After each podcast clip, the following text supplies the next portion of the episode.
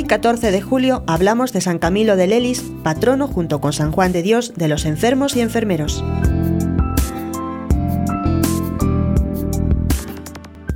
San Camilo de Lelis nació cerca de Chieti, en la región de los Abruzos, en Italia, el año 1550. Fue hijo único y ya tardío, por lo que su nacimiento vino a llenar de alegría el hogar. De carácter duro y pendenciero, hizo sufrir mucho a su madre, que rezaba sin cesar por él, y murió con la pena de no verle convertido. Había heredado la sangre batalladora de su padre y primero se dedicó a la vida militar.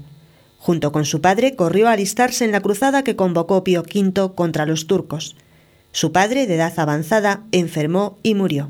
Quedó Camilo solo y enfermo, pues tenía una llaga que no le acababan de diagnosticar, una llaga que le acompañaría toda su vida y que le haría sufrir sin descanso.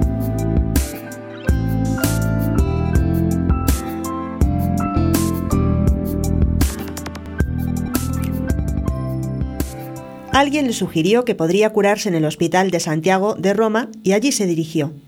Cuando se recuperó quedó como criado en el hospital, pero su conducta era tan reprobable, pues tenía el vicio del juego y arrastraba a otros, que fue despedido.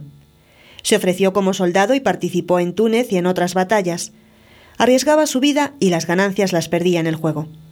Un día, mientras caminaba de un convento a otro, una luz lo iluminó. Sintió la llamada de Dios y cayó en el suelo llorando.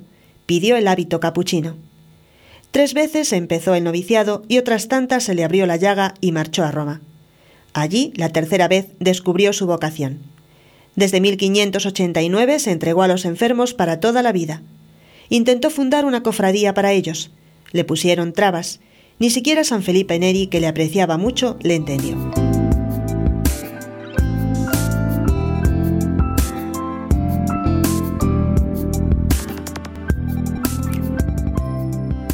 Terminados sus estudios y recibida la ordenación sacerdotal, fundó una sociedad destinada al servicio de los enfermos, conocida como los Camilos. Tuvo el santo muchos conflictos externos e internos en su tarea. Hasta dejó el generalato de su orden, pero mantuvo siempre el carisma, servir a Cristo en los enfermos. Lleno de enfermedades, sin apenas comer ni dormir, olvidado de sí, tomaba en sus brazos al enfermo como si manejara el cuerpo de Cristo. Totalmente agotado, cayó enfermo de gravedad, el 16 de julio de 1614 volaba al cielo, su patria, como él decía. Benedicto XIV lo canonizó en 1746. La vida de San Camilo constituye un claro ejemplo de cómo Dios puede transformar si le dejamos una existencia destinada al fracaso en una auténtica floración de virtudes y también cómo las oraciones fervorosas de la Madre por el Hijo nunca se pierden.